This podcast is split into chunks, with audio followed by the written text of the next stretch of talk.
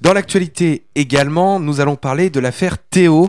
Valentin Van Kutsem va nous en parler justement. Alors vous allez euh, revenir sur l'affaire Théo qui avait beaucoup fait parler euh, l'an dernier. Pouvez-vous d'abord nous rappeler les faits? Eh bien, Valentin, les faits sont très simples. Le 2 février 2017, à Aulnay-sous-Bois, il est environ 16h45.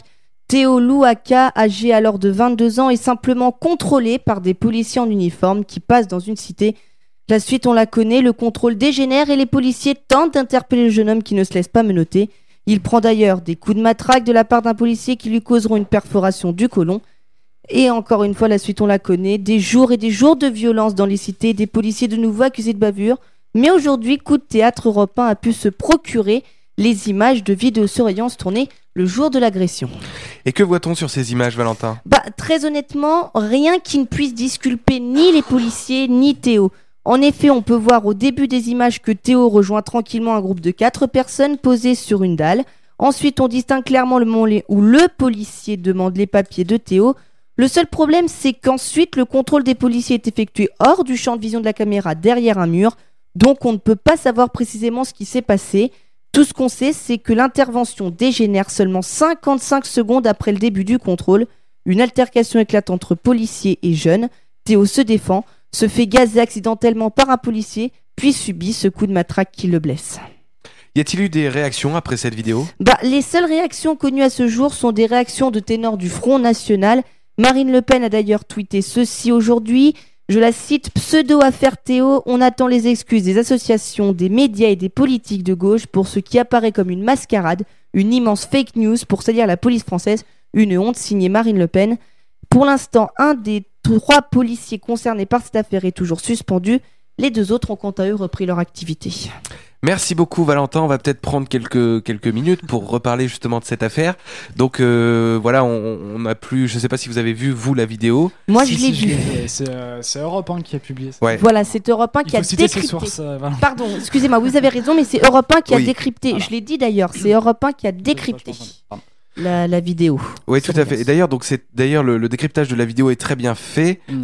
Oui, fait. Et, euh, et, donc on peut quand même voir parce que bon, euh, on sait pas trop ce qui s'est passé. Donc par rapport à cette altercation, on sait pas trop d'où ça vient. Par contre, ce qu'on voit quand même, c'est le, le, policier donc qui, qui enfonce une matraque euh, que dans le dans, dans les fesses de, de, Théo qui a provoqué une, une fissure anale. Alors on est désolé un petit peu pour tous les détails mais c'est quand même un, un, fait. Une perforation du côlon précisément. Voilà ouais. Et quand on voit oui, exactement. Et quand on voit euh, la violence du geste ça reste quand même un geste qui, est, qui, a, vraiment été fait mm. euh, enfin la, violence on, la voit on l'aperçoit même s'il dément le fait que ce soit volontaire il, il, faut savoir je disais qu'il y a eu gazage il faut savoir que Théo en fait il a pris accidentellement une dose de bombe de bombe lacrymogène d'un policier puisqu'il avait son, son doigt coincé dedans au moment où le policier est au sol pour intercepter euh, Théo. En fait, il le gaz accidentellement. Donc, euh. Il y a encore des zones floues quand même dans cette enquête. Oui, il y, a pas mal de zones d'ombre. Alors bon, Marine Le Pen a réagi. Mm. Pour l'instant, je crois que c'est la seule politique. Euh, comme, euh, oui, j'ai pas, pas vu. Si on peut s'en réjouir de sa réaction. Euh, non, je pense pas qu'on puisse s'en réjouir de sa réaction. on ne donnera pas notre avis dessus, mais on ne peut ça, pas. Ça reste le, Front National en tout cas. Exactement.